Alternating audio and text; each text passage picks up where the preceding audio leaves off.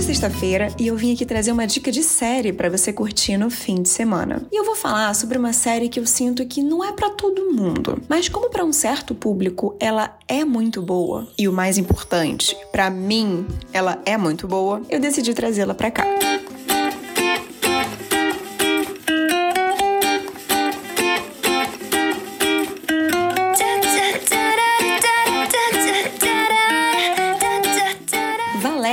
Acaba de estrear sua terceira temporada na Netflix e é uma adaptação de um sucesso literário espanhol da escritora Elizabeth Benavent chamado Nos Sapatos de Valéria, sendo esse o primeiro da saga Valéria, com mais de 600 mil exemplares vendidos só na Espanha. Na série, a Valéria é uma aspirante a escritora que está com algumas dificuldades para terminar o seu primeiro romance. E como qualquer aspirante a alguma forma de trabalho artístico, ela lida com a dura e frustrante realidade de ter que trabalhar com outras coisas que não tem nada a ver com o que ela ama só para ganhar a vida. E como se isso já não fosse ruim o bastante, o casamento dela com o Adriano também não tá essas coisas. E ela vem sentindo falta de uma boa pimentada nesse quesito. Até que um belo dia aparece o Vitor. E aí, senhoras e senhores, é que o bagulho começa a ficar louco. Porque além de lindo e maravilhoso, ele é exatamente o que a Valéria precisava para trazer um pouco mais de frescor. Será que eu posso chamar assim, a sua vida sexual. Só tem um pequeno probleminha, é que ela é uma mulher casada, né? Mas é a partir daí que a história dela se desenrola. Mas Valéria não seria nada sem as suas três melhores amigas, Lola, Carmen e Nerea. E elas quatro são interpretadas pelas maravilhosas Diana Gomes, Silma Lopes, Paula Malia e Teresa Riot, respectivamente. E eu queria deixar um parênteses aqui de que elas são incríveis juntas. E eu super compro de que elas são muito amigas, porque a química ali entre elas é realmente excelente. E eu não vou negar, essa dinâmica a de Sex and the City, sim. Quatro amigas desbravando o sexo e a cidade. Uma é mais livre sexualmente, a outra é mais puritana, uma é mais orientada para carreira e a outra é mais romântica. Só que mesmo tendo essa mesma temática, as séries vão para lados completamente diferentes. E eu acredito muito que isso se deva à época. Os assuntos que faziam sentido na década de 90 não tem mais espaço agora. E para mim, provavelmente porque eu tenho a mesma idade que elas, as meninas de Valéria são mais interessantes e bem bem exploradas do que as de Sex and the City foram. Mas nesse contexto, nós temos a Valéria, que é uma escritora romântica, casada, bababá, que tem esse encontro amoroso com o Victor, piriri pororó, aquela história toda. A Lola, que é sexualmente livre, e isso é muito explorado na série. A Carmen, que é a mais tímida e logo tem uma quedinha por um dos seus colegas de trabalho. E a Nerea, que é super séria e focada na sua carreira e é lésbica. Então ela traz um outro ponto de vista sobre relações românticas para mesa que eu acho que acrescenta bastante às conversas que a série traz.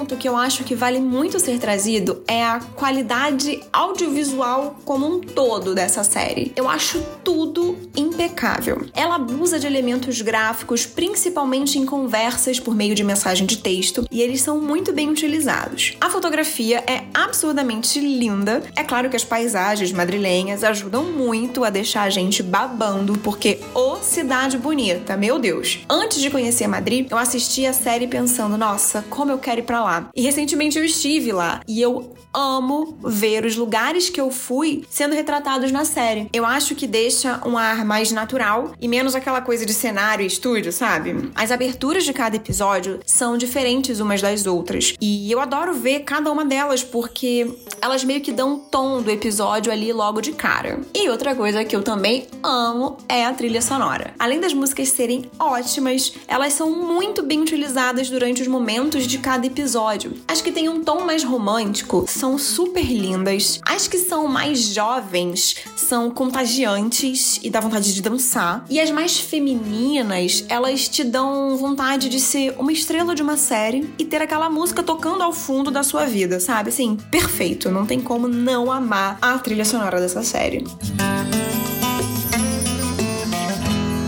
Bom, E na minha humilde opinião, eu acho essa série incrível. Eu encontrei ela por sorte zapeando na Netflix durante a pandemia, bem 2020 mesmo, e eu fiquei viciada. Na época, eu ainda não dava dica de série online, hum, kkk, mas eu indiquei para algumas amigas que também se apaixonaram. Infelizmente, ela é uma série majoritariamente feminina, então eu acho que esse visual que ela tem afugenta um pouco os brothers por aí. E o meu termômetro isso costuma ser o Bruno, costuma ser o, meu acessório homem hétero que eu tenho aqui em casa. Porque recentemente, há uns, na, verdade há uns meses, no meu Instagram eu indiquei uma série que chama A Vida Sexual das Universitárias. Quando você olha tanto pra foto da capa, quanto pro nome, pras personagens, meio pra temática, você acha que ela vai ser uma série muito feminininha. E ela não é, ela agrada a muitos públicos. E agradou muito o Bruno. Só que Valéria não pegou ele. Ele desistiu. Ele acho que ele nem deu uma chance, assim. Ele olhou e falou: ah, não, obrigada, não quero. Mas mais também porque ela é espanhola. Então, o fato dela ter esse visual mais feminino, dela não ser de língua inglesa, acaba afugentando um pouco algumas pessoas. Mas, se você curte uma série que trabalha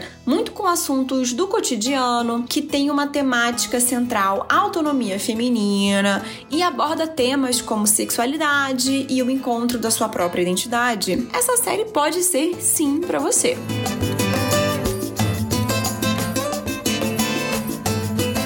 Valéria está em sua terceira temporada e todas elas estão disponíveis na Netflix. Corre lá para assistir e me conta o que achou. E não esqueça de me seguir nas redes sociais, o link está na descrição desse episódio. Um gran beso e hasta la próxima semana. Chique, espanholita, kkk.